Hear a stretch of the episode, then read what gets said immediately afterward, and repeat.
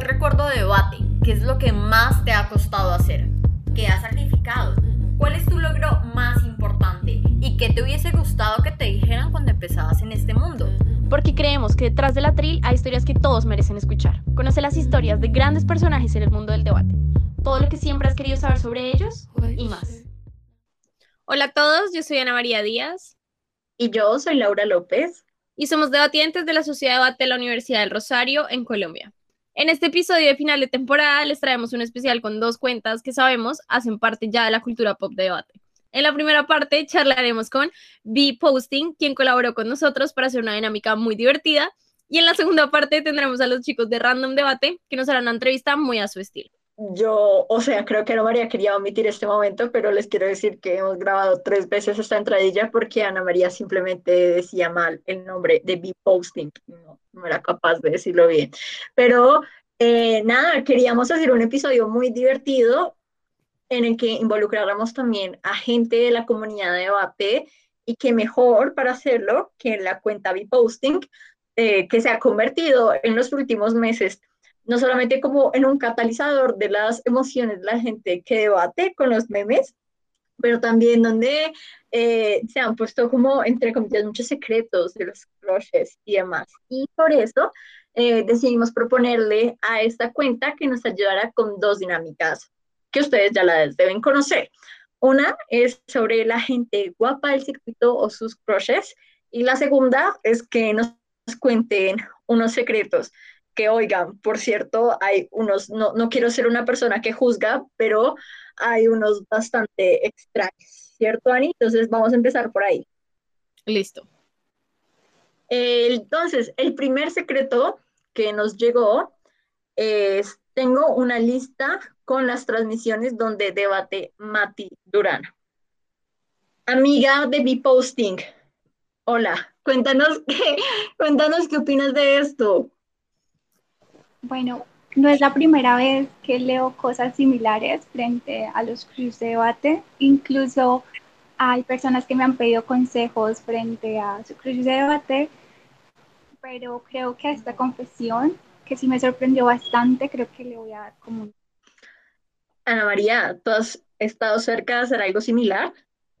No, obviamente no. O sea, mm, no, tampoco quiero juzgar, pero siento que a veces hay gente muy rara en debate en la vida en general y creo que esto no lo hace, o sea, como una persona que tenga muchas cosas que hacer, una vida ocupada, prioridades, como que no, no priorizaría hacer una lista con videos de una persona de debate en específico.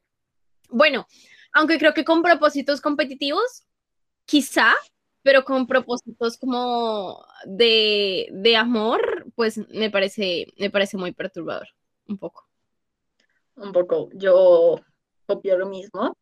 Mm, espero que Mati Durán no se esté enterando de esto por nosotras, lo que espero, no sé, en, el fondo de mi corazón espero que sea alguien que él conozca, como que sean súper amigos, eso lo haría menos perturbador.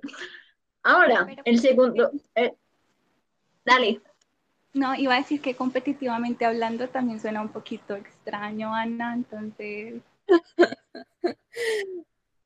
Sí, Ana María se quería zafar un poco de, no, yo no soy rara, pero sí un poquito. Sí, es verdad, tienen razón.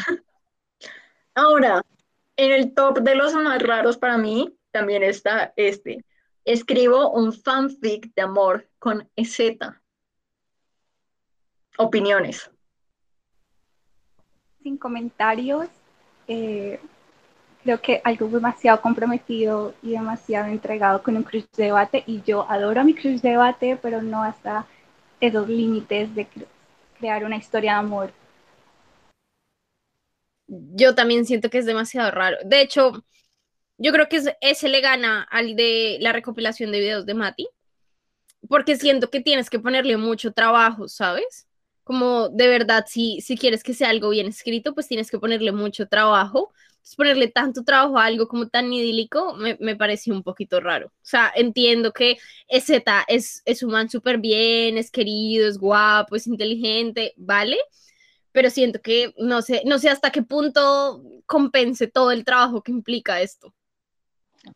Y es que además a mí siempre me ha parecido, o sea, las personas que escriben fanfics siempre tienen, no sé, como escribir un fanfic de, no sé, de un amor con el personaje de Crepúsculo o esas cosas que salían en Wattpad antes.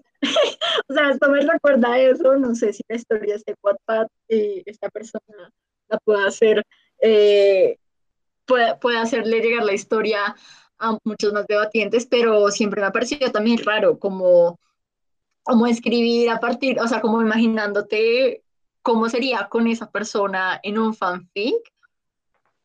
Yo confieso que una vez me leí uno de Justin, o sea, muy fan de Justin, me leí uno que habían hecho también en Wattpad. Y estaría chévere que la persona que hizo este de, de Z lo, lo, compartiera y lo subiera. Yo lo leería, o sea, solo por la curiosidad. Sí, de pronto súper bueno narrativamente. O sea, esos fanfics los, lo que tienen es como que te atrapan, ¿no? Tienen como... No sé, son como las novelas que nos leemos tú y yo, Ana María. Diciendo que has leído fanfics, ¿cierto? O como sabes. Lo confieso, no, lo confieso, lo confieso. También así como adolescente, no me acuerdo tal cual de cuál es. Eh, creo que no era con bandas famosas ni nada de eso, sino como normalitos, pero igual. Ahora, eh, en el siguiente puesto tenemos a, eh, bueno, creo que ya no hay, ah, sí, hay otro, hay otro bien extraño, hay otro bien creepy, y es cada que mi crush me da feedback, lo grabo, eh, pero solo para escuchar su voz muchas veces. Yo esto no sé qué yo esto no sé qué pensar porque también es como que cuando la gente le gusta a otra persona, pues igual estás viendo como sus fotos y demás, pero, pero sí, este es también otro nivel, ¿no? De escuchar su voz.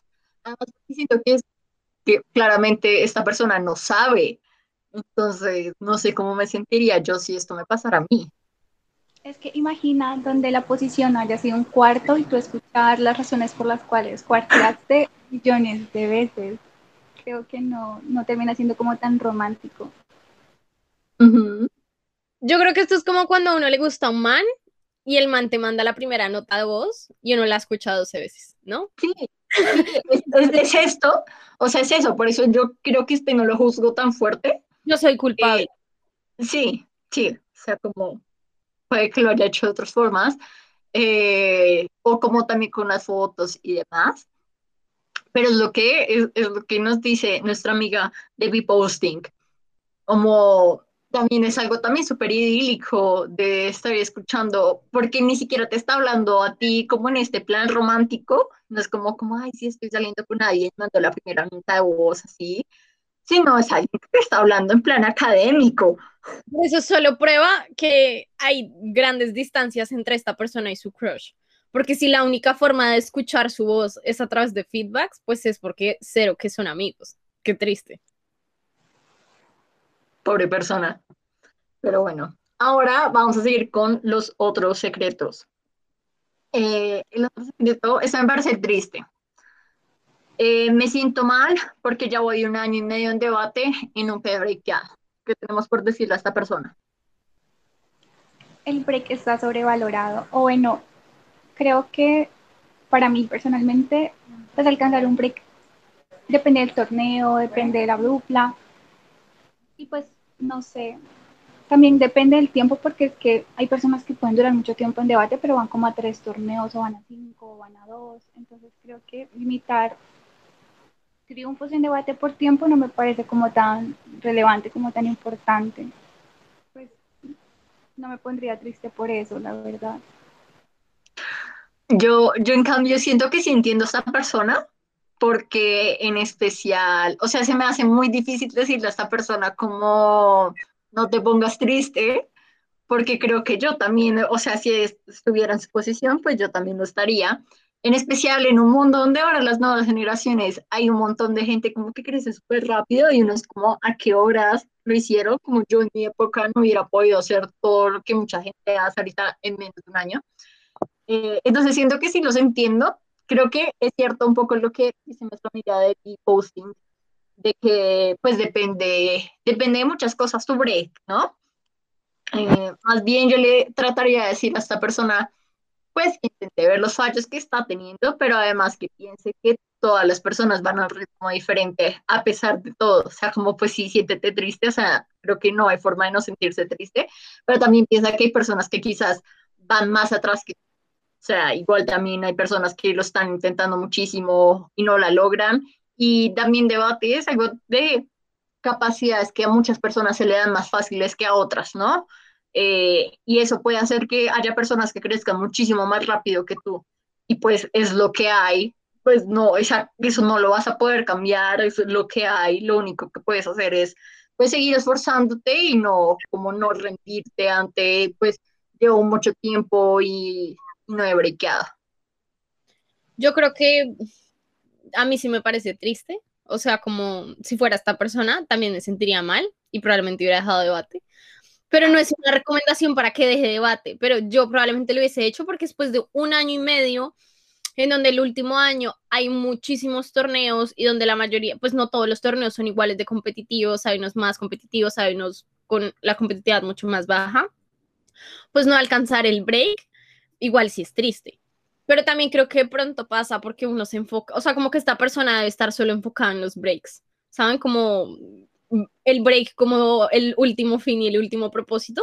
Y pues así nunca vas a breakear, como tienes que también disfrutar lo que estás haciendo, también analizar qué estás haciendo mal, porque seguro hay algo que sistemáticamente estás haciendo mal, para que en los torneos de un año y medio, que todos son diferentes, que todos tienen competitividades diferentes, dinámicas distintas, incluso hay de temas distintos, para que en todos esos lo que tengas en común es que no breques. De seguro estás haciendo algo mal, que no, no estás de pronto por la presión de pasar el break, pues no analizando. Entonces yo lo que haría sería como hacer una introducción muy, como muy importante acerca de qué he hecho en los últimos torneos, qué ha salido bien, qué ha salido mal, un análisis más crítico y tratar de ver qué cambio a partir de eso. O sea, sí me parece triste, lo entiendo, pero creo que hay como formas más allá en vez de quedarse como con la frustración. Y otra cosa que se me acaba de ocurrir es que creo que igual hay mucha gente bonita en debate que está dispuesta a ayudarte, como tus role models. Entonces, y seguramente esas personas en algún punto de su vida tampoco, de su vida en debate, tampoco breakearon. Entonces también estaría interesante como poderles preguntar a estas personas como, hola, oye, eh, ¿en qué crees me has visto en debates? ¿En qué crees que estoy fallando? ¿O qué te sirvió a ti? Y demás, porque pues también si lleva año y medio, pero ha ido a tres torneos de debate, por ejemplo, porque no le gusta a esta persona, no le gusta el debate virtual, por ejemplo, pues también es muy difícil, ¿no? Pero como el caso no, sé, no nunca sabe. No sé, pero bueno.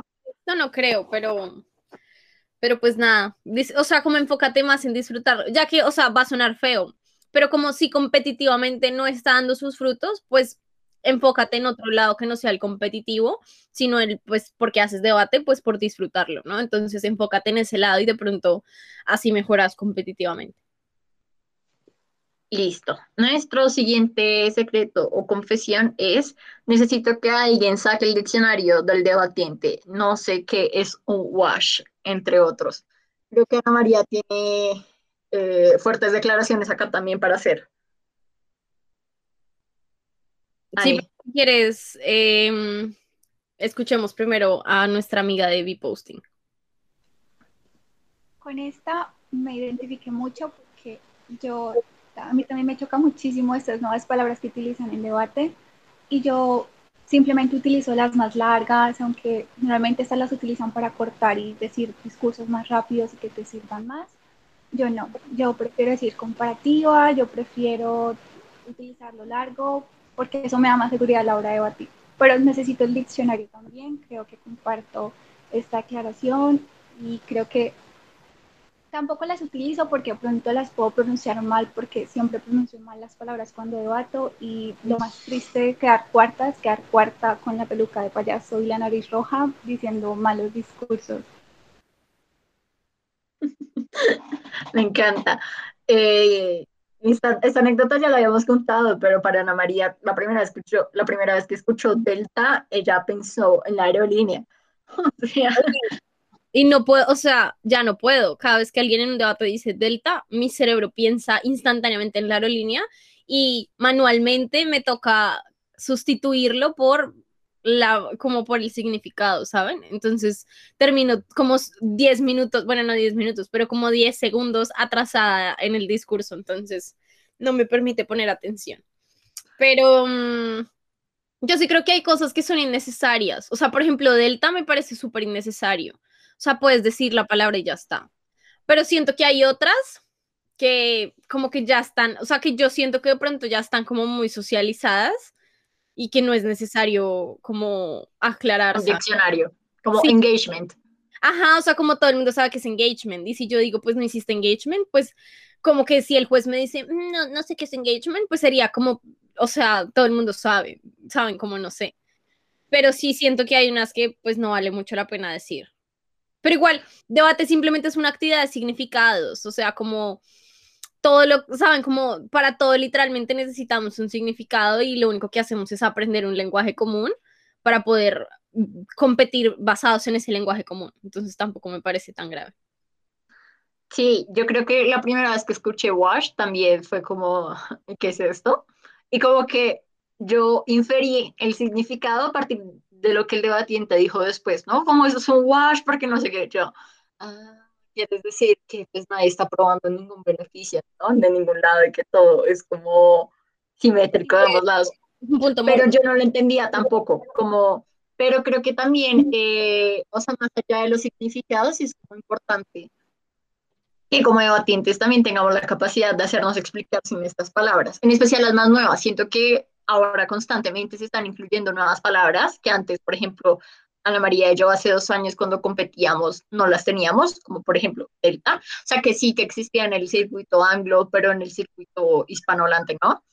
Entonces también es súper difícil porque dependemos de un circuito que no es el nuestro, que constantemente también está como llenándose de nuevas palabras eh, para darle significado a cosas que ya están. Pero, ¿qué palabras son? O sea, hablando del, del, diccionario, o sea, no es mi intención construir un diccionario, pero si fuese mi intención, ¿qué otras palabras hay? Que no sea delta, wash, engagement. Framing. Pero, o sea, bueno, framing, pero eso como que ya está, ¿saben? Como muy, como, como inglés. para alguien novato, sí es como que es esto. Y lo triste es que como se popularizan tanto, a veces las utilizan sin siquiera saber el significado, solo porque otros debatientes las usan. Entonces, y a veces las usan mal en los debates. Entonces, creo que no un diccionario, pero al menos como una guía práctica de lenguaje debatiente hispanohablante. Rápidamente, cuéntenme qué piensan de esto. Siento que necesito estabilidad con un partner para desarrollarme en debate amiga de B-Posting, ¿qué piensas sobre esto? Ay, yo soy partidaria que en la variedad está el placer, entonces a veces sí es bueno tener como una historia con una dupla, pero debatir con personas distintas también ayuda muchísimo, más cuando quieres aprender y desenvolverte y, y todo esto. Pero también, es que es muy maluco depender de una sola dupla para poder debatir, ¿no les parece? Yo siento muchas veces que esto lo que hace, o sea, Ana María va a estar obviamente a favor de tener a alguien súper estable, porque Ana María, pero yo siento que muchas veces esto también como que termina por limitar a las personas de solamente puedo hacer látigos y no, no sé, van, van cuatro años de debate y no me niego a ser primeros ministros, así sea con otra persona, ¿sabes? Porque como no, es, como no estuviste con más personas, no te obligaste, por ejemplo, a hacer otras posiciones, sino que te quedaste en la zona de confort. Entonces, yo ahí sí estoy de acuerdo con nuestra amiga de posting de creo que en especial al principio es súper valioso estar con otras personas, porque como diría Diego Duarte, como si eres bueno solo, pues vas a ser bueno con quien seas. Eh, y eso sí que, o sea, saber hacer primeros ministros, látigo, extensión, segundos eh, discursos, segundos discursos en altas, creo que eso sí te da un valor súper agregado más allá de tener que estar con alguien para ser bueno. De hecho, muchos de esos torneos virtuales le decían a María como, ah, mira tal equipo que está con X persona, X persona, por ejemplo, le fue súper bien ese mood, pero en ese torneo no le fue tan bien. Eh, y es como pensar, mucha de la gente que es súper top, es súper top con o sin, por ejemplo, sus parejas estables. Eh, no sé, se me viene ahorita a la cabeza, por ejemplo, Juanita o por ejemplo Jaxi, que también en estos últimos torneos virtuales como que compite con una pareja diferente cada fin de semana y sigue siendo súper exitoso. Entonces creo que para mí eso es mucho más valioso que tener una pareja estable y que les vaya súper bien siempre, pero que cuando estén solos ya no sean tan guau. Bueno, yo como una persona con solo un gran amor en mi vida de, de debate, yo creo que, o sea, yo siento que tener una pareja estable, a diferencia de lo que ustedes piensan, creo que te ayuda más en el inicio. O a mí lo que me ayudó fue más en el inicio, porque cuando tienes una pareja, como una pareja constante y deciden trabajar como constantemente, es mucho más fácil crecer cuando puedes dividirte el trabajo con otra persona. Entonces, por ejemplo, es mucho más fácil mejorar casos o mejorar la forma de construcción de casos cuando puedes sentarte con alguien más siempre hacer ejercicios de construcción de casos. Obviamente, si tú lo haces solos, va a funcionar, pero pues literalmente dos mentes piensan mejor que una y va a llegar un punto en el que te vas a atascar en tu construcción de casos o vas a depender de otro tipo de cosas como ver videos y robar casos de otros, de otros debates, ¿saben? Entonces siento que cuando es otra pareja te ayuda mucho más como a tu crecimiento desde el inicio. También, por ejemplo, profundizar en temas entonces, lo que yo hacía con Hernando era dividirnos temas específicos, dividirnos religiones, dividirnos países, dividirnos como mecanismos. Entonces, yo estudiaba mecanismos de psicología, él estudiaba mecanismos de economía, yo qué sé. Y eso siento que me ayudó muchísimo a crecer en mi nivel de debate. Ya cuando tenía un nivel de debate como bueno intermedio, sí siento que debatir con distintas personas me hacía como tener más versatilidad y como mejorar y hacer distintos roles y aprender. Obviamente sí creo que uno debate mucho mejor cuando domina otros roles. Yo, por ejemplo, odio hacer primeros ministros y prefiero no hacerlos, pero si tengo que hacerlo, pues lo voy a hacer. Como saben, no es como, ay, no, prefiero no debatir o prefiero no debatir con esta persona porque me toca hacer primeros ministros, pues voy a hacerlos como, ah, que ladilla, pero los voy a hacer. Y siento que eso sí ayuda mucho a que uno crezca en su nivel competitivo, pero yo creo que es mucho mejor tener una pareja estable desde el inicio para crecer y luego ya como perfeccionar cosas. Siento que, siento, personalmente siento que es muy difícil uno ser un debatiente muy bueno sin una pareja estable. Y ahora, para nuestra siguiente dinámica, rápidamente eh, vamos a hacer la dinámica de cazar, matar o coger con las personas que ustedes nos dijeron que eran sus crushes o que les parecían guapas, guapos o guapes. Entonces, Ana María, eh, puso todos los nombres de estas personas en un Excel. Eh, cada persona tiene un número asignado y aleatoriamente vamos con un seleccionador de números de Google. vamos a seleccionar tres números y ahí cada una va a tener que decidir. Dale, Ani. 2, 21 y 43. Veamos. 2, Marcela. 21 Andrés Veraneandi y 42 mmm, Jaxic. Listo, Lau. No, amiga vi posting. Mato a Andrés, me cojo a Marce y, y, me, y me caso con Fabián. Ok. Listo, vamos con el del Lau. A ver. 29, 35 y 38. 29, Santiago Ortiz. 35, Eri Rosé. ¿Y cuál era el otro? Mm, David Cardona. Oiga, no conozco a nadie. Os vea. Es que creo que ni me da tiempo de buscarlos por Instagram. A ver quién. A ver, voy a decir quién mató a Santiago Ortiz. Me caso con Eri Rosé y cojo con David Cardona. No sé quién es David Cardona. Un saludo. Un saludo. Listo, me toca a mí. 23, 5 y 26. 5 eh, Gorka, 23 Amadeo y 26. Sí, era 26, ¿cierto? Sí. Ricardo Guzmán. Los suyos están mejores. Son gente al menos que conoces. No sé quién es Ricardo. O de pronto sí, pero hay muchos Ricardos y estoy confundida. Pero mato a Ricardo. Em, Uf. Yo creo que me cojo a Amadeo y me caso con Gorka. Antes de irnos, hagamos una, una ronda de coger, cazar, matar, en donde cada una pueda elegir a la otra los nombres, porque siento que salió como muy random. Entonces, yo tengo que hacerles uno a Ana y otro distinto a Laura, ¿no? Sí. Sí. Entonces, empecemos con Ana. Estaba buscando como los nombres en la dinámica y cogí tres. Santiago Forero, Benjamín y Quijano. Eh, mato a Forero, perdón. Eh, me cojo a Benjamín y me caso con Quijano. Siempre, o sea, siempre va a ser súper chévere casarte con un médico. Qué utilitarista. Tiene sus ventajas. Ahora Laura.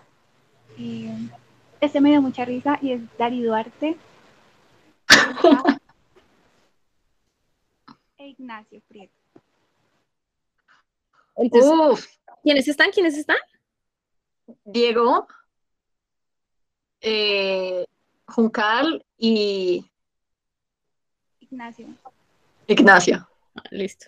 Yo creo que tengo que matar a Ignacio Ah, porque pues, no, muy paila casarme con él o co- o sí, o coger con él. Eso no está bien. Eh, me casaría con... Tampoco, sí, me casaría con Diego. Pero si Diego y- es el novio de una de Sí, nuestras yo sé, me acabo, me acabo de dar cuenta, me acabo de dar cuenta de eso, me acabo de dar cuenta de eso. Pero, eh, pero prefiero a Diego, siento, Ignacio. Entonces mato a Ignacio, me caso con Diego y me cojo Juncal. Es demasiado extraño porque... Listo, ahora las mías. Para, para nuestra amiga de Posting. Vergara, Sabrin y Tito. Mato a Vergara. Me caso con Sabrín y me cojo a Tito.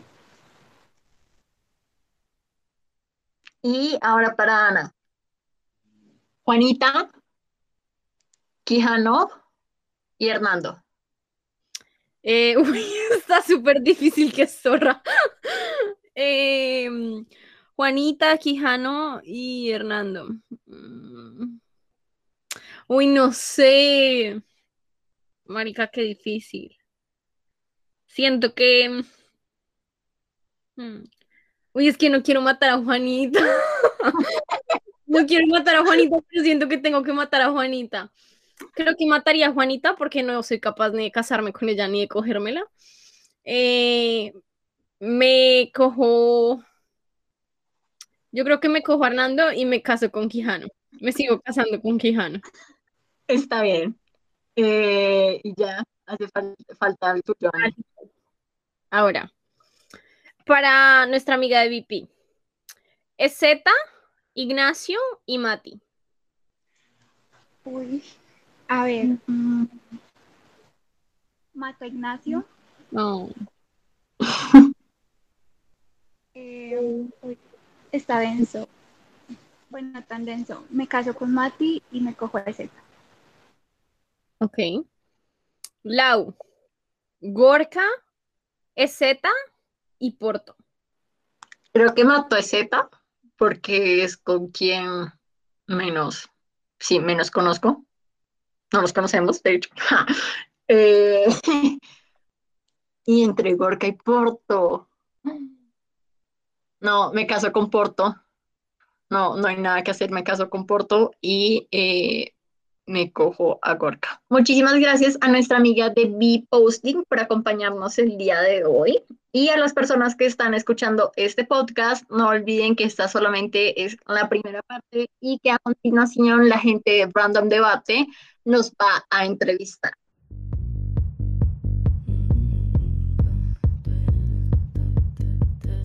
Bienvenidos a este episodio. Creo que es la primera vez que voy a presentar en siempre y espero que nunca más se vuelva a repetir porque lo odio patológicamente. Pero el audio que teníamos preparado de Raúl nos va a costar demasiado encontrarlo, la verdad. Como honestamente son las 3, 4 de la mañana en España y vamos a hacer lo que podamos en esta entrevista. Como contexto, es una entrevista súper especial, porque si habéis llegado hasta aquí, sabéis que no estáis en Random Debate, sabéis que estáis en una plataforma un poquito diferente, que es detrás de la tril.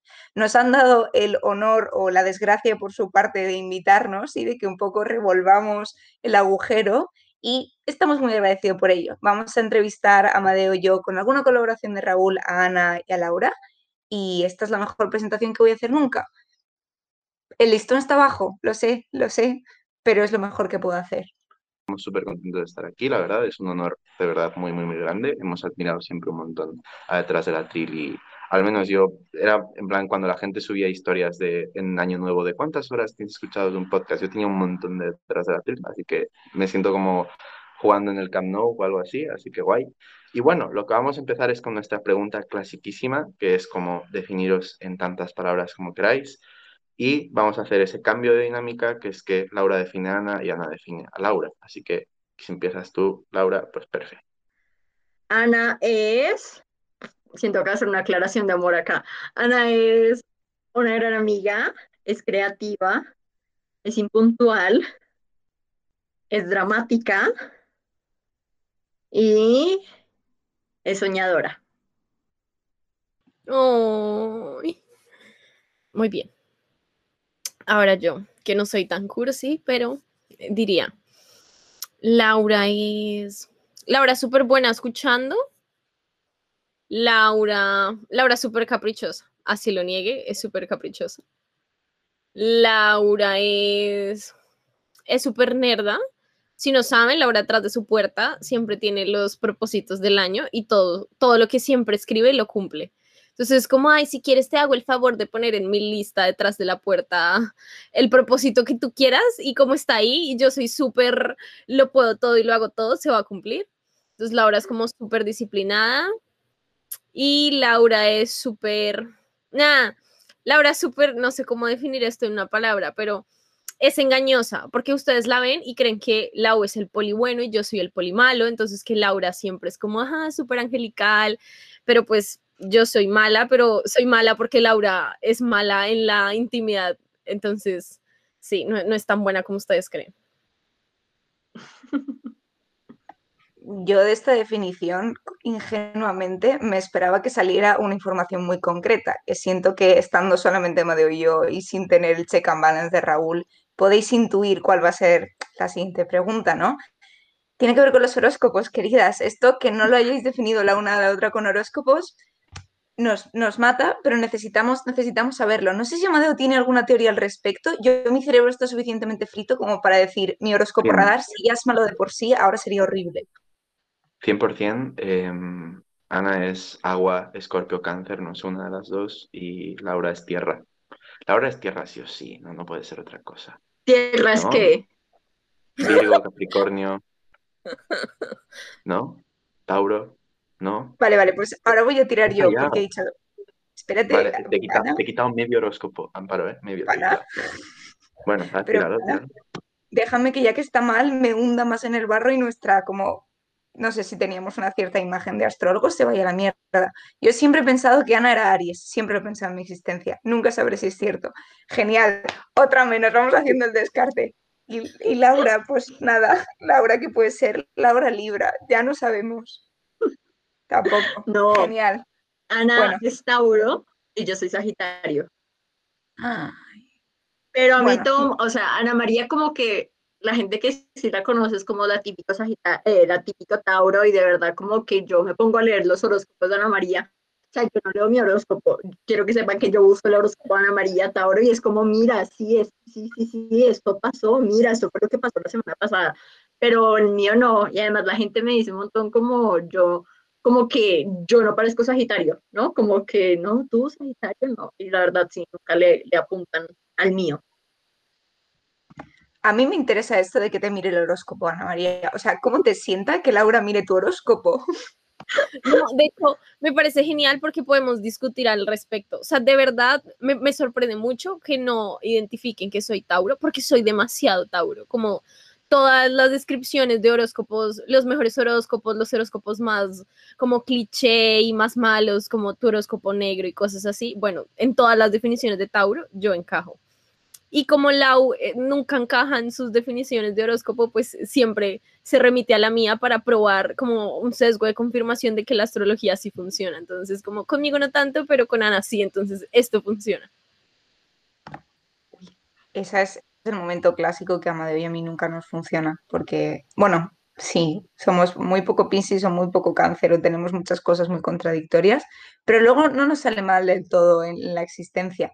Vamos a cortar esta parte, no, no, no la vamos a cortar en edición, quería decir cortar esta sección horoscopal y vamos a pasar quizá al momento por el que más se os conoce, que es obviamente detrás de la actriz. Yo aquí tengo varias cosas.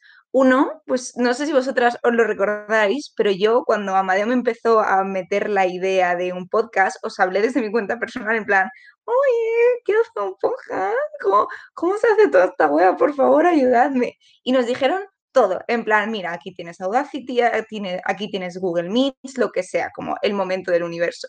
Yo quería preguntaros, como por ese proceso creativo que a nosotros, pues yo cogí vuestra metodología y dije, pim, pum, toma casitos, lo que no tenga que pagar, ¿cómo, ¿cómo nació ese proceso creativo desde un punto de vista del podcast? Justo estamos cumpliendo un año, o sea, este capítulo saldrá el viernes eh, y cumpliremos un año este jueves.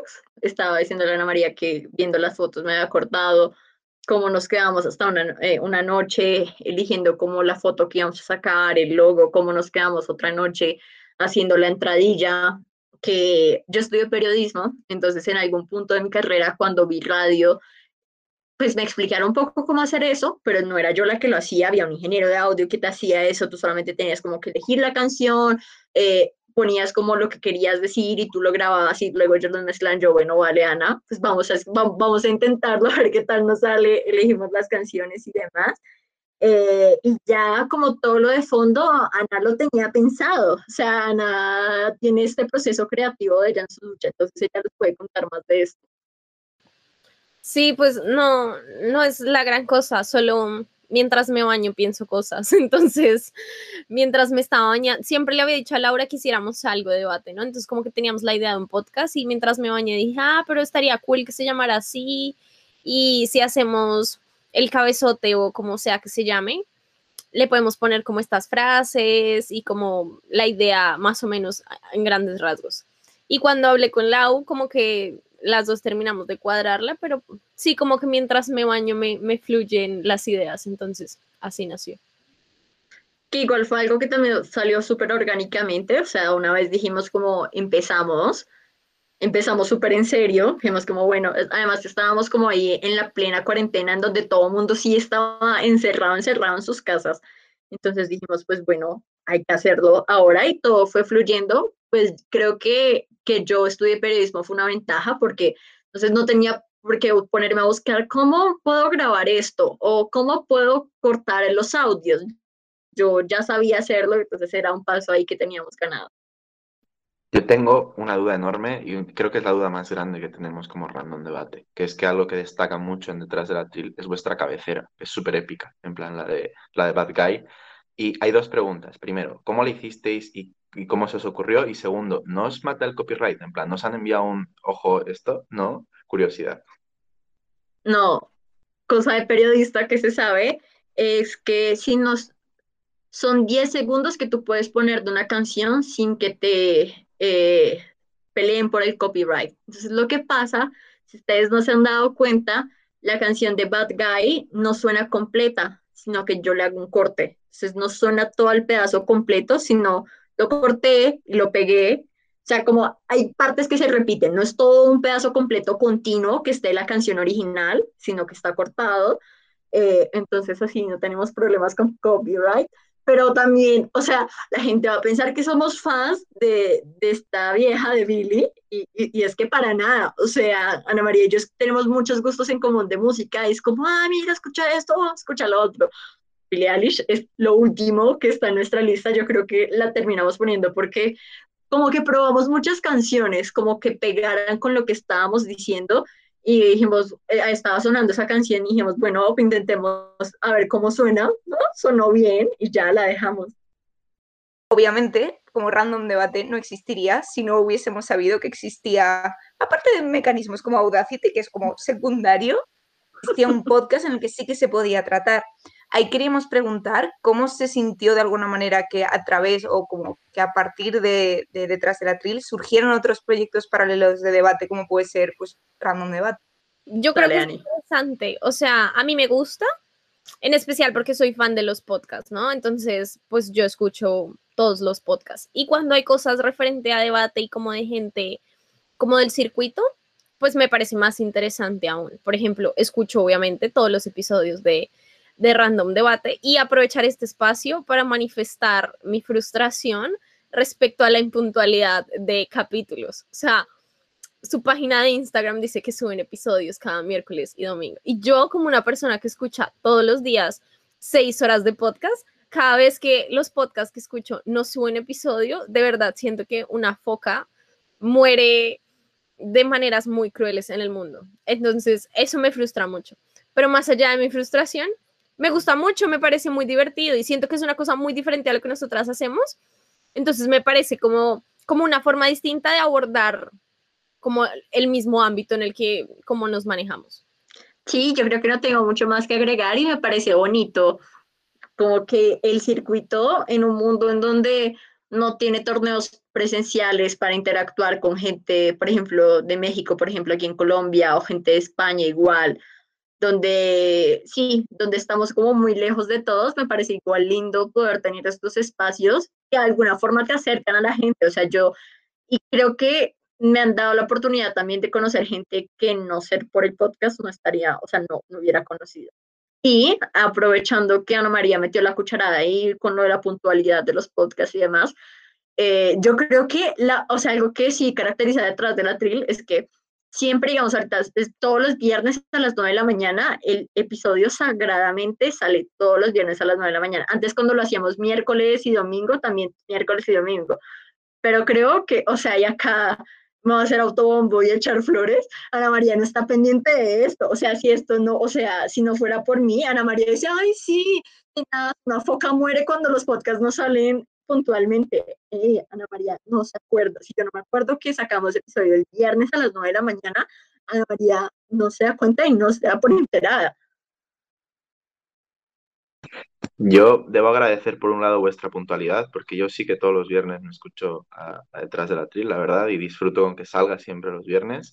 Y bueno, y me disculpo por nuestra impuntualidad, la verdad. Creo que a María me ha dicho una verdad que nadie me había dicho aún, que era como, sois impuntuales, lo hemos notado. Y, y sí, en un 90%, no, 90 es culpa mía. Amparo es una persona muy cumplida y, y lo llevaría al día pero ya hay veces que pienso en Audacity y es como un flashback de Vietnam, de ver ahí las linitas y es como, no, no, tienes un archivo de una hora y 45 esperándote, con dos cortes y con no sé qué, y es como, no, no. Pero sí, me disculpo y es, y es nuestro, como lo típico, mi propósito, nuestro propósito de año nuevo, nuestro propósito de esta semana es subir de forma continuada. De hecho, Amparo hace calendario y se actualiza cada día con las nuevas fechas de su vida. Pero vamos a ser puntuales, de verdad. Pero, nos disculpamos con toda la audiencia. ¿Van a subir dos o van a subir solo uno? Es que yo creo que subir dos es demasiado y más que Yo le decía a Ana María, yo no, o sea, antes, como que todo el año pasado, casi todo el año pasado, subimos 12, dos episodios por semana y ahorita que subimos solamente uno, le decía a María, no puedo creer cómo lo logramos. O sea, la vida ahorita no me da o sea, lo subo de verdad porque mi cabeza no me dejaría subirlo el sábado, pero de verdad no sé cómo le hacíamos para subir dos por semana. Pues la respuesta es muy sencilla, no lo haces, claro, y pasa lo que pasa, que es como llega, llega el momento y es en plan, bueno, es miércoles, son las 9 de la mañana, miércoles a las 22 para pues más o menos horario que de todo el mundo debería estar subido. ¿Has empezado un episodio que tenías dos horas de grabación? Ajá, no. ¿Podrías estar todo el día con esto? Ajá, sí. ¿Podrías suspender la única asignatura que te queda de la carrera y por lo tanto no poder graduarte? Ajá, también. ¿Qué escogemos? Graduarnos. Entonces no sale el podcast. Creo que es, es, sencilla y como una ponderación en las comparativas nos disculpamos por la impuntualidad, pero priorizamos que Amparo se saque la puñetera carrera después de cinco años, básicamente, para que no tenga trabajo nunca, no, para que su TFG sea un podcast estando en Bellas Artes, pero que se lo saque. Eso es lo que tenemos que hacer. y creo que, o sea, con esto ya hemos empezado a establecer un poco dinámicas como muy diferentes que podemos tener random debate eh, y detrás del atril, la puntualidad, la impuntualidad, pues ese tipo de cositas, como detalles mínimos. Creo que aquí yo he pensado, he pensado una cosa, he dicho, mira, igual que muchas veces se hacen Battle of the Boyfriends, yo voy a hacer como Battle of the Podcast, pero de una forma muy rara, porque en lugar de pegarnos en cosas de quién es mejor, lo que voy a hacer es obligarnos a salir de nuestras zonas de confort. Entonces, que tengamos que intercambiar ciertas cosas y que tengamos que ver. Por ejemplo, la primera de las preguntas o de las dinámicas de todas es si tuvieseis de alguna forma que como reconfigurar a las cinco personas que forman detrás del atril random debate para que exista un detrás del atril y un random debate, ¿cómo las reconfiguraríais? O sea, ¿pondríais a Ana María, por ejemplo, con Amadeo dentro de detrás del atril y las otras tres personas en random debate? ¿O meteríais dos de detrás del atril y una de random debate en random debate y dos de random debate en detrás del atril? Esa es mi dinámica volada de cabeza. Ahí va. No sé, eh, yo creo que para que haya un equilibrio en el mundo y tengan puntualidad, creo que me metería a mí en random debate y entonces estaría yo, eh, creo que Raúl, porque es, o sea, yo no soy chistosa, claramente él podría ser más chistoso. Y a Amparo, porque actualmente yo soy la que edito, o sea, siempre, siempre edito yo todo. sería genial tener a alguien que no, o sea, que también sepa editar y que sea como, o sea, yo en esos momentos estoy, o sea, esta semana es loquísima de trabajo, pero no le puedo decir a Ana María, toma el episodio, mira, hazlo tú porque no me da la vida, no, no, o sea, imposible, me toca a mí. Sería genial hacer eso y dejaría a Amadeo con Ana María. Sí, mira que yo justo lo pensé igual, o sea, lo Ay, pensé copietas, no. No, porque mi lógica, mi lógica es distinta. Y es, yo pensé en ponerte a ti en random con Raúl, porque Raúl, o sea, como persona que escucha mucho random debate, sé que muchas veces Raúl no está. Y yo creo que a Laura eso le daría un infarto. O sea, Laura iría hasta su casa a pararlo de su cama y a sentarlo en el computador a grabar. Entonces, creo que eso balancearía como muy bien las cargas.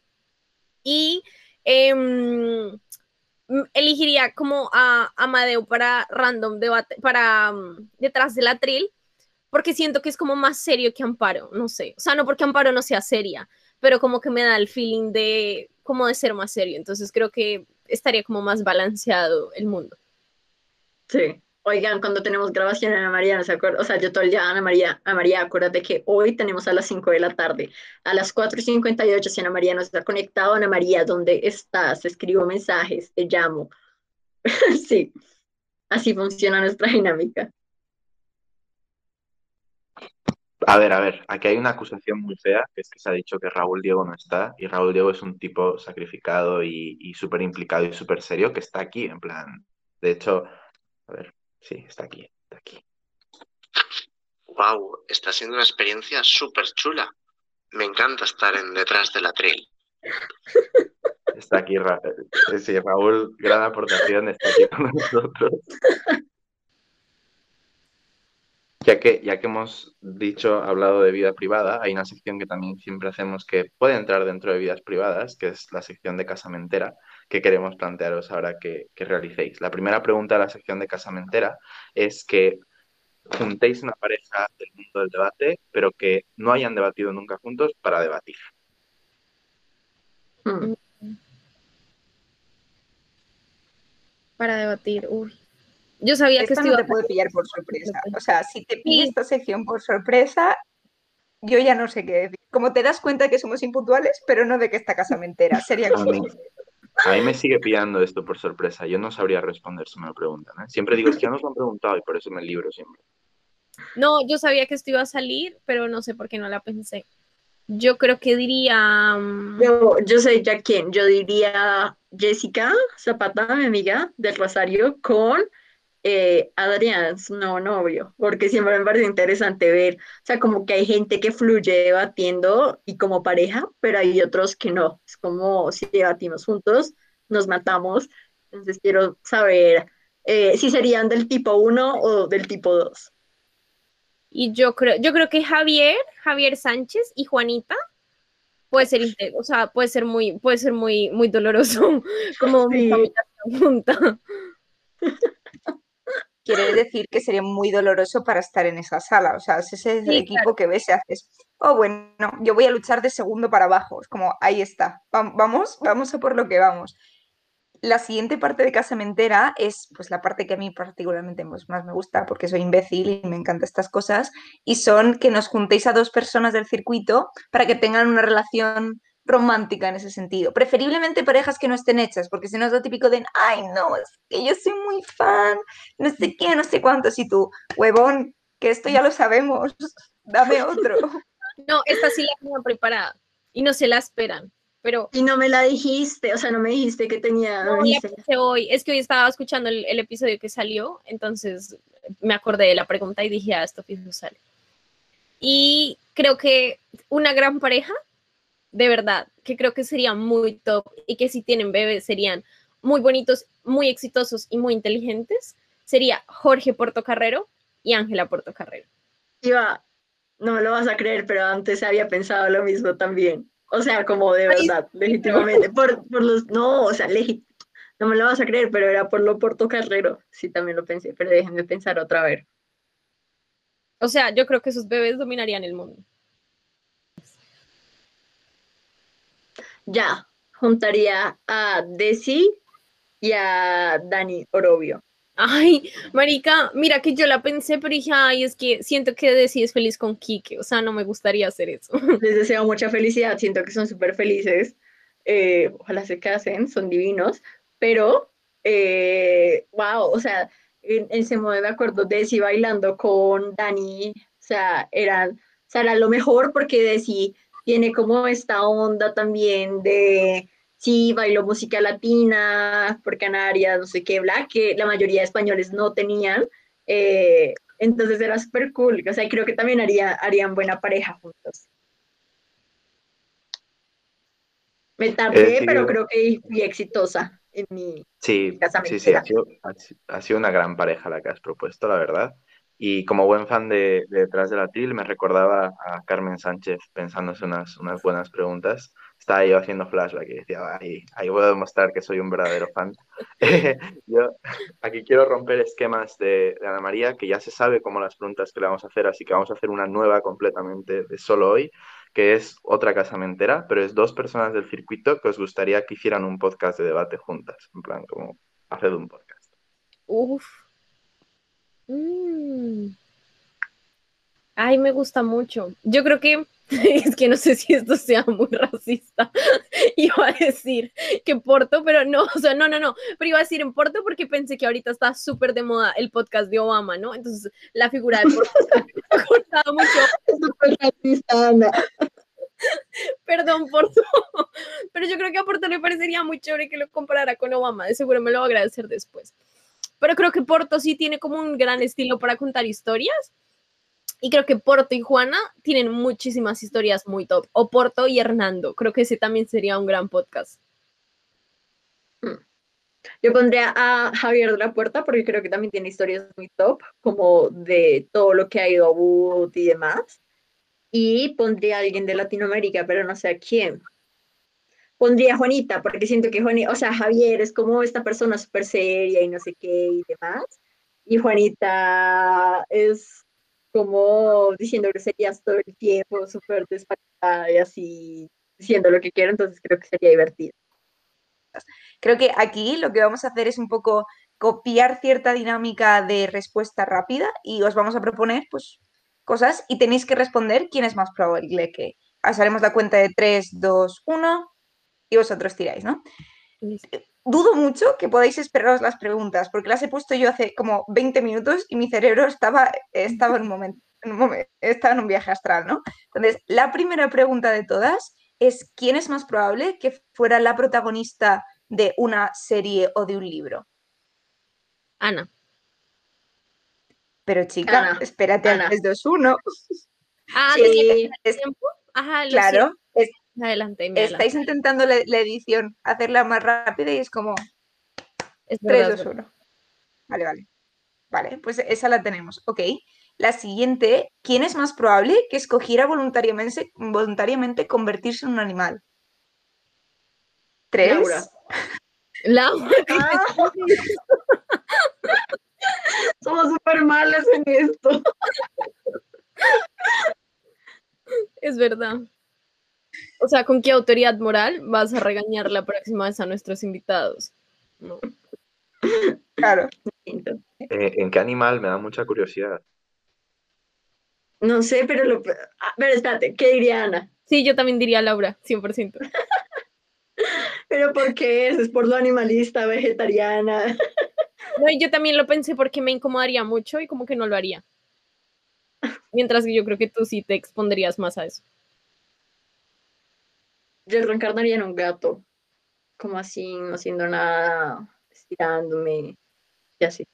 Viviendo mi vida así, súper, hago lo que quiero, como, y te amo cuando quiero, y te puedo rasguñar cuando quiero, y me vas a seguir queriendo.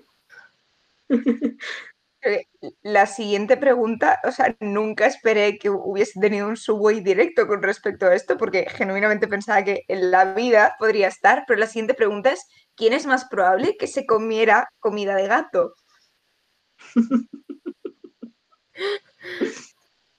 Laura. Yo.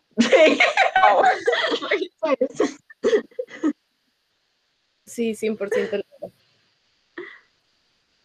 Aunque la comida de gato no es vegetariana, entonces, Uh, that's a point.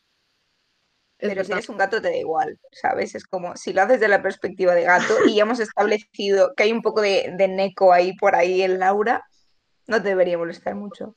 Em, vivimos en un contexto en el que es muy probable que haya comida de gato vegetariana, en plan 100% probable que exista. Entonces, Sí, yo creo pero que no es saludable para los gatos. Por eso mucho, o sea, no, no es tan comercial. Pero bueno, Ah, vale. esos son datos que sé de vegetariana, animalista. O- ojalá, ojalá poder sacar esto de un debate. Algún día si lo saco te dedicaré el discurso. Amparo está jugando un juego ya sola de beber, yo estoy seguro viendo el guion, porque em, cada pregunta se pone un subway más complicado de hacer. En plan, es como, ¿cómo puedo complicar más que algo se pueda correlacionar con esto? Y creo que el mejor subway es decir esto. Y es, ¿quién es más probable que crease una marca de alcohol artesanal? En 3, 2, 1.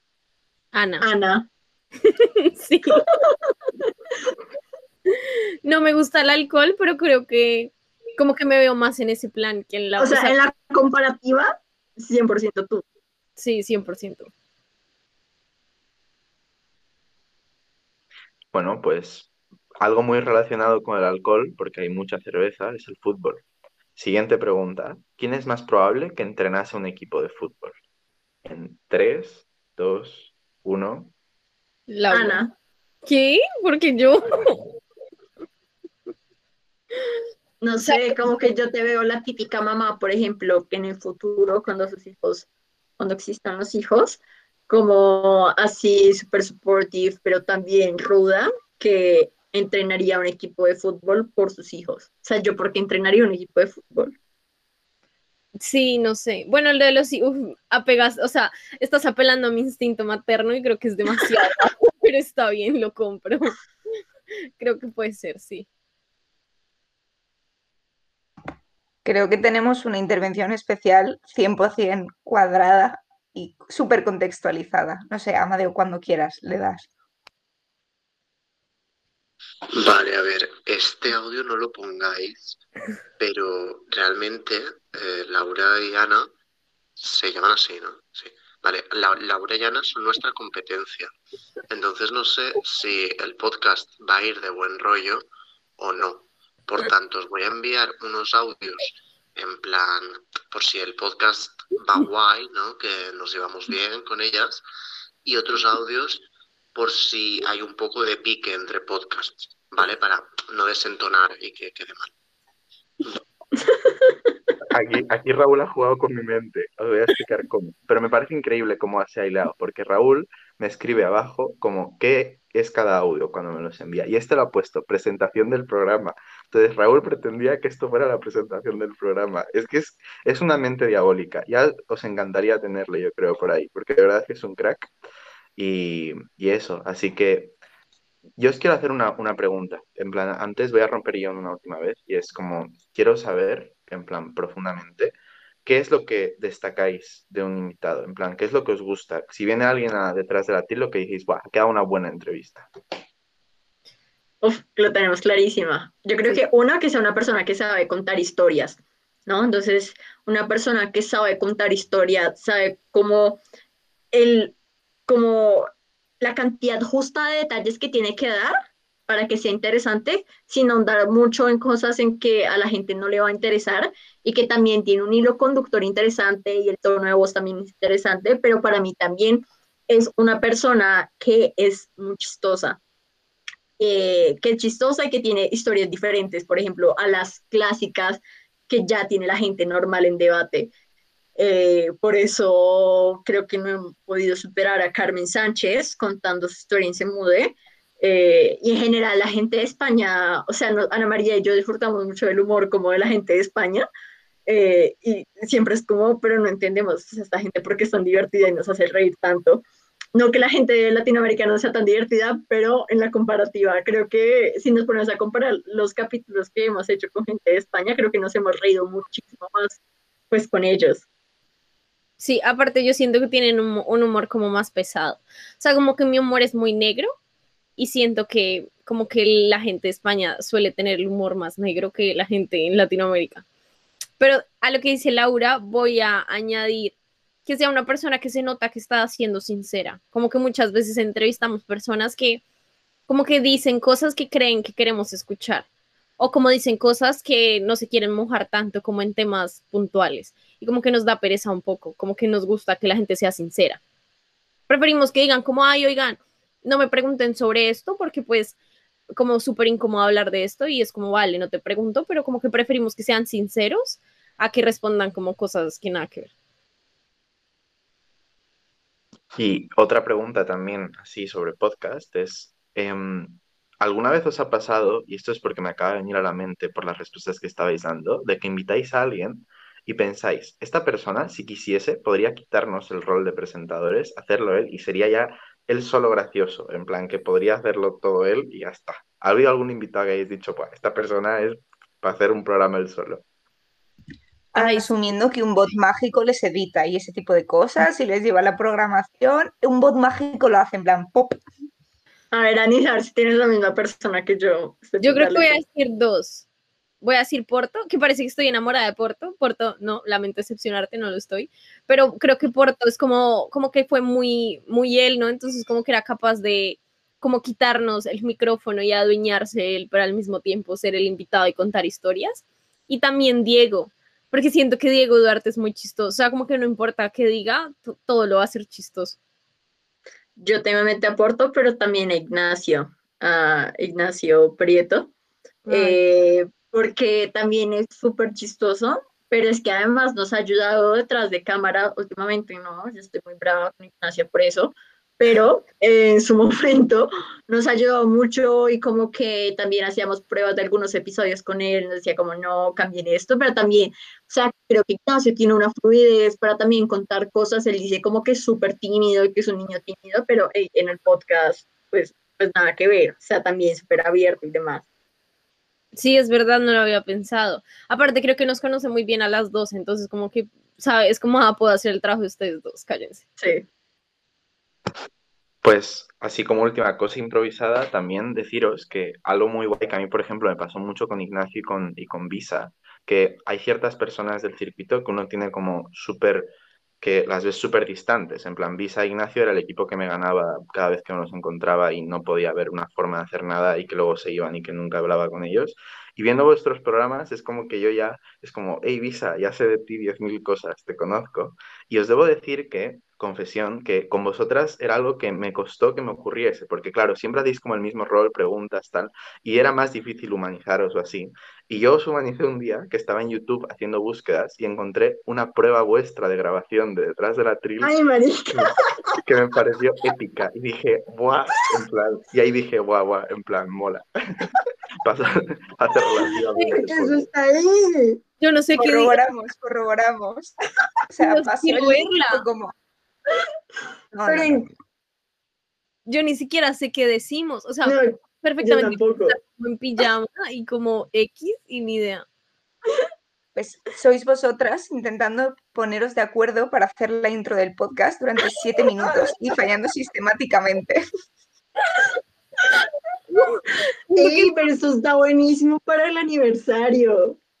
Sí, siento Oigan, no, pásenos el link. Queremos, quiero escuchar a la Laura del pasado. A ver, ¿sabéis lo típico que vais por la calle, encontráis un bar súper bonito? Eso pasaba más hace unos años, cuando había móviles, ¿no? Pero luego os cuesta mucho volverlo a encontrar. Yo creo que fue tan turbio la forma en la que encontré. Estuve tantas horas en YouTube debate buscando cosas que me costaría muchísimo encontrar, pero yo creo que lo voy a encontrar, lo voy a buscar. Mientras Amparo, tirales alguna pregunta. Estaba intentando buscar en nuestro chat porque sé que me lo pasó directamente y dije, qué guapo este vídeo, en plan, fantástico. Es como cuando encontramos el vídeo de Salma de 15 años eh, después de ser entrevistada de un partido de baloncesto. Dijimos, "Buah, es- esto es oro puro, gracias Internet por existir. Pero mientras Amadeo busca y hasta que lo encontremos, creo que lo siguiente que vamos a hacer un poco, nada relacionado con lo que os acaba de decir, pero que me apetece porque somos un poco egocéntricos, no veo por qué no asumirlo en nuestra existencia, es que si tuvieseis que escoger ser una persona de random debate, ¿quién seríais? Hmm, No sé. yo creo que sería. Yo estaría entre Amparo y Amadeo. Ay, pobre Raúl. porque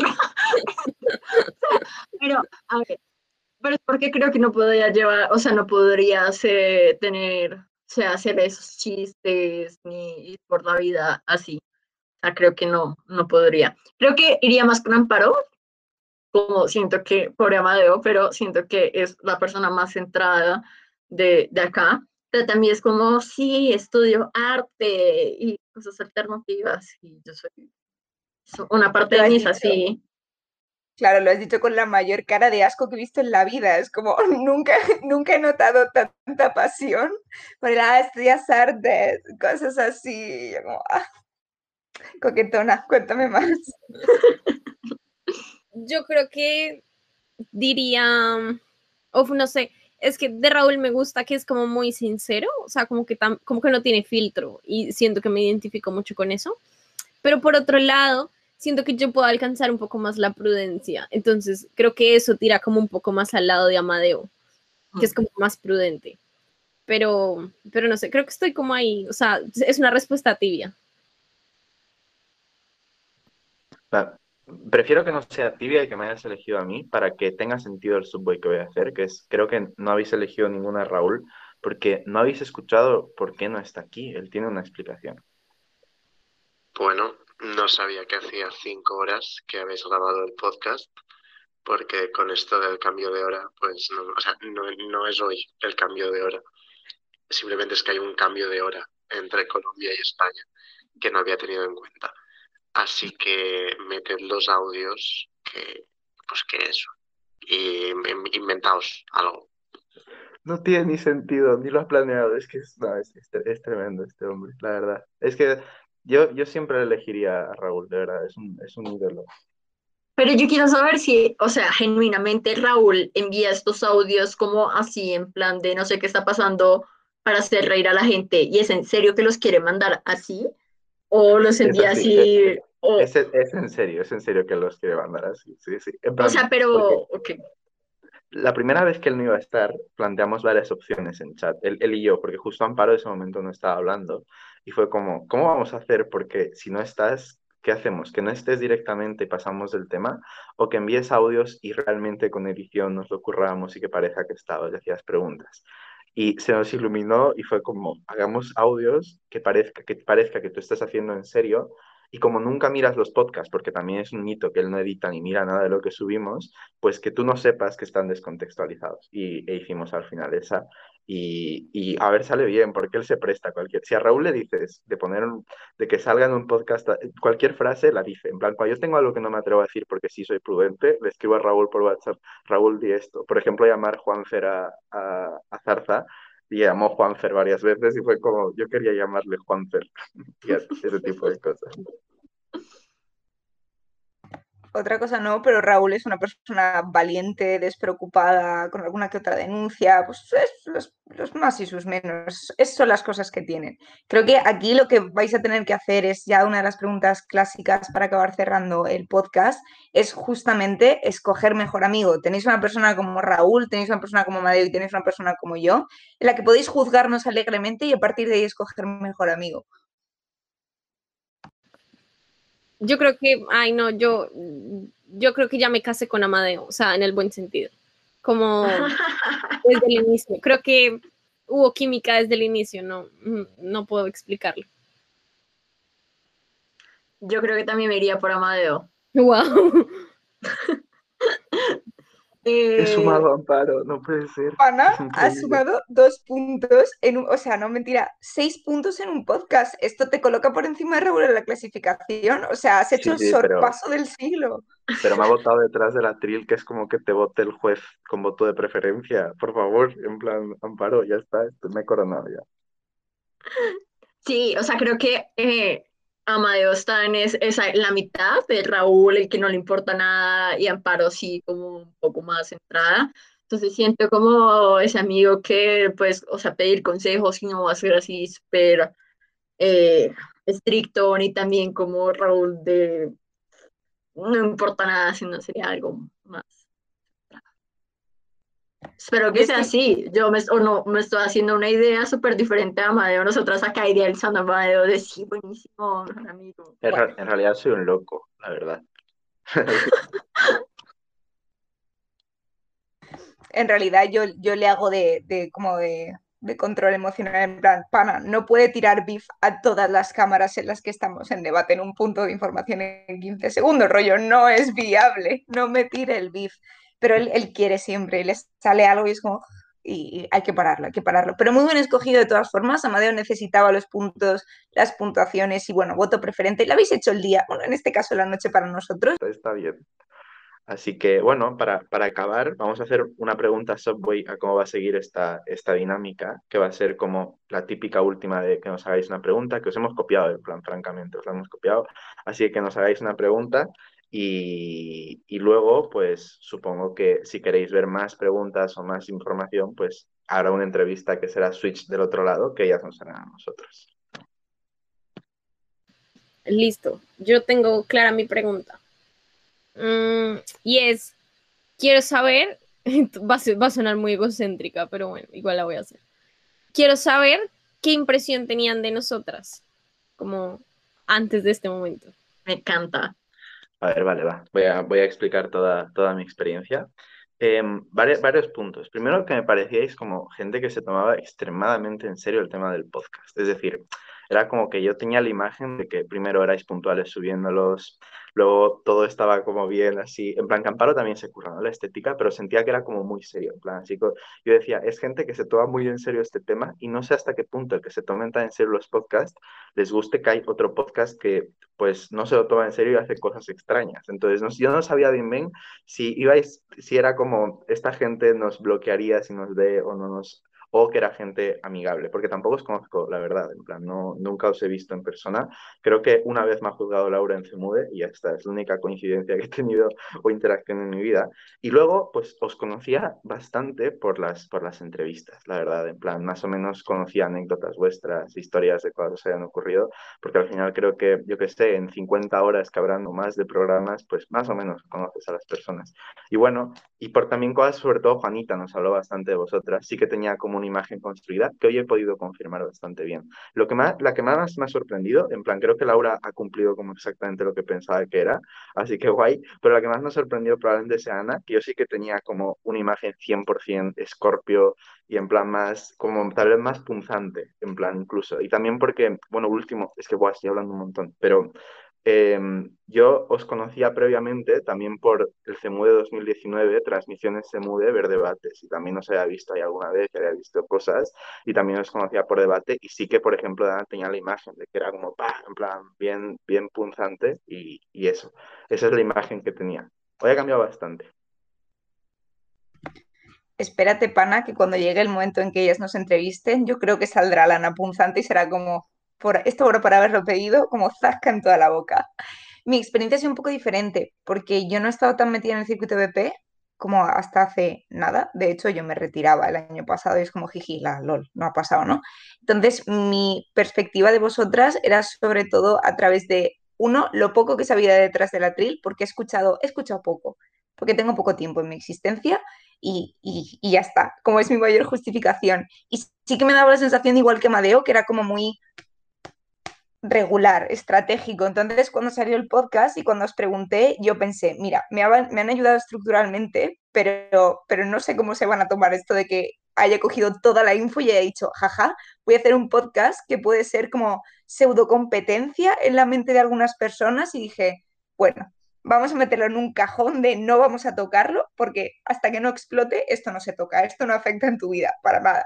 Pero sí que era en plan de no sé cómo les afectará. Y llegó Juanita y hablamos con Juanita, que el episodio sale mañana, que saldrá mañana porque lo edito yo por mis santas narices, y, y nos empezó a contar un montón de cosas de vosotras y empezamos a como a cambiar, yo ya empecé a cambiar el chip y dije, hostia, si a lo mejor no son las personas tan cuadradas que se dejan ver, no son las personas como tan no predispuestas, quizá las dinámicas más random, más extrañas que podemos llegar a tener. Entonces con Juanita yo ya ahí cambié el chip y la entrevista me lo ha confirmado, ha dicho, vale, cuando, cuando he entrado he visto que Ana se ha cambiado tres veces de pantalla en cinco minutos, he dicho, ya está, es que esto podría pasar en el nuestro perfectamente. Y ahí he dicho, ok, ok, ok. Entonces, la progresión ha sido un poquito diferente, pero para mí un punto crucial ha sido también Juanita. O sea, la entrevista de Juanita a mí me cambió cosas. Ya quiero escuchar qué dice Juanita. Así eso iba a decir. Yo creo que sí somos, yo soy la más cuadriculada acá, como se habrán podido dar cuenta, y soy la que pongo orden y tenemos que grabar esto hasta ahora, y si no lo grabamos hasta ahora, Ana María, ¿qué está pasando? Pero sí es cierto que somos más cuadriculadas de adentro para, o sea, como de para afuera de lo que somos entre nosotras. Eh, y también quiero decir que me apena mucho cuando la gente dice como sí, conozco muchas historias de ustedes porque es que Ana María y yo nos hemos expuesto un montón contando cosas de nosotras. Entonces, cuando yo pienso que la gente de verdad los escucha con regularidad, es como, ¿qué hice? O sea, ¿por qué hice Ana María? ¿Por qué me convenció de contar esto? Porque, oh, Ana María siempre es la que, ay, cuenta esto. No, no, no, no lo voy a contar. Sí, sí, sí, cuéntalo. Me termina convenciendo. Y aquí es otro punto en donde me arrepiento, pero está bien. Mi pregunta para ustedes es eh, que digan una cosa que sea lo mejor y lo peor de cada uno. Entonces, pues aquí Raúl no va a tener cómo defenderse, pero no importa, no nos importa. Entonces, eh, que Amparo diga lo mejor y lo peor de Amadeo y lo mejor y lo peor de Raúl. Y viceversa, Amadeo. O sea, sí, sí, yo aquí te cojo la delantera pana porque yo, Raúl, llevo mucho tiempo conociéndole, llevo tres años conociéndole, soy amiga suya, a veces no entiendo por qué y luego otras veces digo, ah, sí, entiendo por qué, como, ah, fío puta, ya recuerdo. El Raúl, lo peor en su existencia es que se cree que llega todo, pero no llega. Y te dice una hora y llega media hora, una hora tarde sistemáticamente y es como, no me puedes decir que fuera una hora después, porque a lo mejor habéis quedado en su casa y llega tarde en su propia casa y es como, ah, estoy volviendo. Y tú, pero ¿cómo que estás volviendo? Si estoy en tu portal, desgraciado. Es como, hemos quedado una hora. Entonces, para mí es como lo peor que tiene Raúl para mí es eso. Y lo mejor es que creo que es una persona que aunque exporta una imagen súper chistosa, luego es súper bueno escuchando a las personas. Y es una persona súper empática que no te va a juzgar nunca. Entonces, pues cuando les cuentas sus weas, siempre está súper dispuesto a decir, mira, como quiero lo mejor para ti y quiero que salga bien, vamos a intentar como reenfocarlo para que tú estés bien. Y creo que eso es un valor añadido de Raúl súper, súper grande que yo admiro mucho. Entonces, como lo tenía súper claro, he pasado demasiado tiempo con este tipo. De Amadeo, creo que lo peor de Amadeo es que a veces le da una volada y, es como, y le entra como eh, una, una fisura a lo mejor de ser un cáncer a tope de vamos a tirar feed con el universo en el que se cruzan los cables. Entonces, en ese cruce de cables, lo peor que puede llegar a ser es cuando no sabes desentramarlos, porque empieza a hacerse todo como una explosión máxima y es como, wow, vamos a bajar esto. Como ese temperamento que tiene de vez en cuando, para mí pues puede ser un poco lo peor porque yo soy una persona más tranquila, aunque no lo parezca. Y lo mejor que tiene, para mí es como nunca sabes las conversaciones que te puede dar, como entre nosotros, siempre. Nunca, yo nunca sé cuando empiezo a hablar con Amadeo si vamos a acabar haciendo un pseudo consultorio con stickers, si vamos a estar hablando de tarot durante cuatro horas o si nos vamos a inventar como qué preguntas nos gustarían que nos hicieran y cómo le responderíamos si comparamos las respuestas y luego es como, ah, no, haríamos esto, no sé qué, no sé cuántos. Y un día nos mandamos canciones y como escuchamos las canciones del uno del otro y nos tenemos que dar comentarios. Entonces, literal, nunca sé qué va a pasar con él, nunca. Y creo que es las mejores cosas, te alegra la virilla. Creo que no hay que hacer entonces uno mismo, ¿no? Entonces Amparo no dice lo peor de sí mismo, entiendo. Vale, ok. Raúl tiene un pequeño audio, pero él, es autocrítico. Simplemente es algo que le pasa a él y, ya está, que él, que él va a comentarnos. A mí siempre me han gustado mucho los pies. Este audio ha sido utilizado por Random Debate, pero me parecía tingente. Vale, voy a empezar yo, que es lo mejor y lo peor de cada uno. Pues voy a empezar también por Raúl.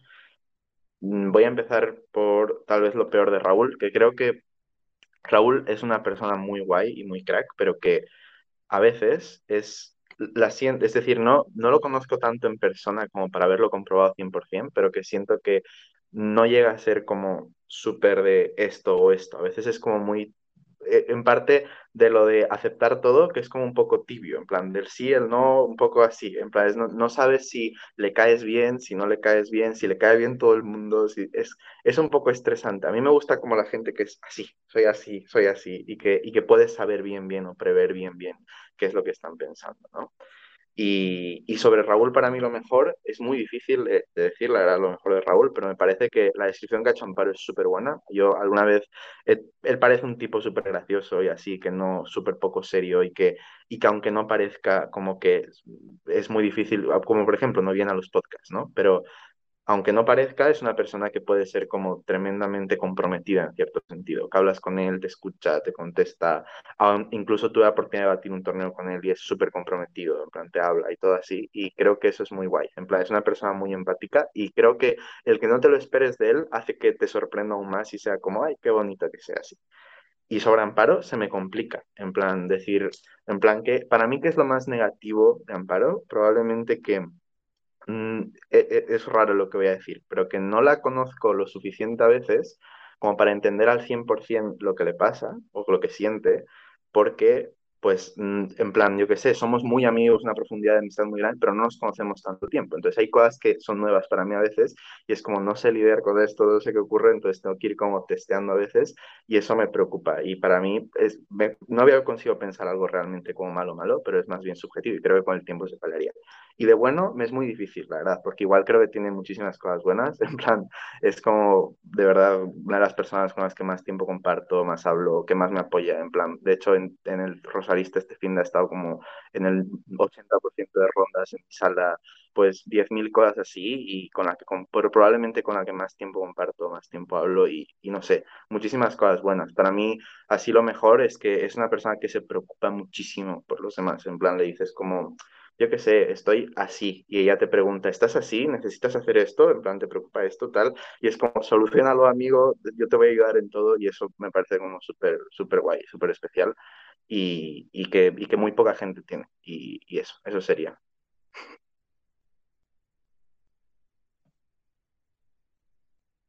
Estamos lindos, ¿eh? Estamos lindos. En el fondo luego nos odiamos mucho y será como que mierda, a mí no se me ocurría nada bueno, teníamos que hacerlo.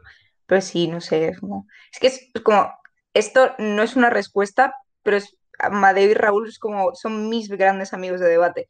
Entonces, todo lo que sea meterme con ellos en una sala, automáticamente es como espacios seguros, me va a dar igual todo, porque son mis seguros, son mis pilares. Como méteme donde quieras y yo vuelo, y me da igual, aunque sean especiales y tengan sus cosas malas, pero como todo el mundo. Entonces, me hace muy feliz que sean como el podcast. No lo haría con otras personas, de verdad. Oh, Qué lindo. Ya, espera, espera, me ha dado curiosidad antes de acabar. ¿Qué es lo mejor y lo peor de vosotras? Me ha dado curiosidad, ya que lo hemos dicho nosotros. Eh, lo peor de Ana María es como lo desordenada que a veces es con el tiempo. O sea, igual cuando ella estaba acá en Colombia, en Bogotá, y nos veíamos y demás, Era como si nos vemos a las 3 en la universidad. Bueno, si ella no estaba desde antes en la universidad, sino que venía de su casa, yo sabía que no nos íbamos a ver a las 3. Nos íbamos a ver probablemente a las 4 o a las 4 y media. Y odio eso porque yo soy súper puntual. Entonces, eso creo que es lo peor de Ana María. Eh, y lo mejor creo que es como su creatividad o las, la, la, capacidad que tiene como de pensar cosas o proyectos tan chéveres y demás. Eh, aunque no, aquí lo peor sería como que, o sea, como que ella piensa mucho, pero se le hace muy difícil por ella misma como traerlo a la tierra. Entonces creo que eso es. Es verdad. De Laura. Hmm. Yo creo que lo peor de Laura es que aquí creo que ya es porque choca mi, como mi desorden con su rigidez, como que Laura muchas veces es súper rígida. Entonces, como esto se tiene que hacer así y de esta forma, y como que sí cede, pero preferiría no ceder nunca. Entonces, como que Laura es muy rígida con sus planes, con sus tiempos, y yo sí como, chill, esto, esto puede salir cinco minutos tarde, no nos vamos a morir, y ella es como, no, tiene que salir a tiempo, y déjame todo listo un día antes para yo subirlo, y no lo sube, y a veces también se le olvida. Creo que como su rigidez sería lo peor.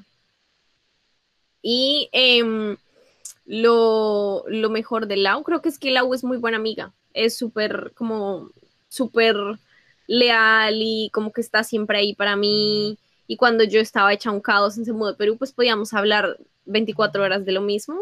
Y ella, ¿y ella qué? Y ella iba a estar como ahí para escucharme las 8000 veces todo lo que tuviera.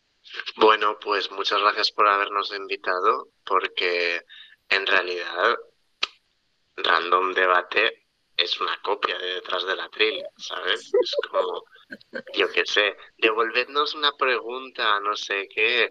Eh, ¿Qué hay detrás de, de, tu nombre? Preguntamos nosotros. Es que tenemos que ser cutres, ¿eh? Toda la razón, Raúl. Ay, se, se para una sincera disculpa si alguna vez hemos sido un plagio, pero bueno, fue bien intencionado. Creo que no hay mejor forma de acabar el podcast, así que muchas gracias por habernos invitado. Si queréis saber, esto como si fuera un anuncio, ¿no? Si quieres saber más, clica al link, ¿no? Pues si quieres saber más, cuando cumplamos regularmente nuestros plazos acerca de pues, subir podcast, saldrá la segunda parte. Abracitos a todos a los que escucharon este episodio hasta aquí, este episodio especial que coincidió con nuestro aniversario. Y recuerden que nos siguen en redes sociales como arroba detrás de la tril y encuentran este y los demás episodios en todas las plataformas de podcast. Chao. Chao.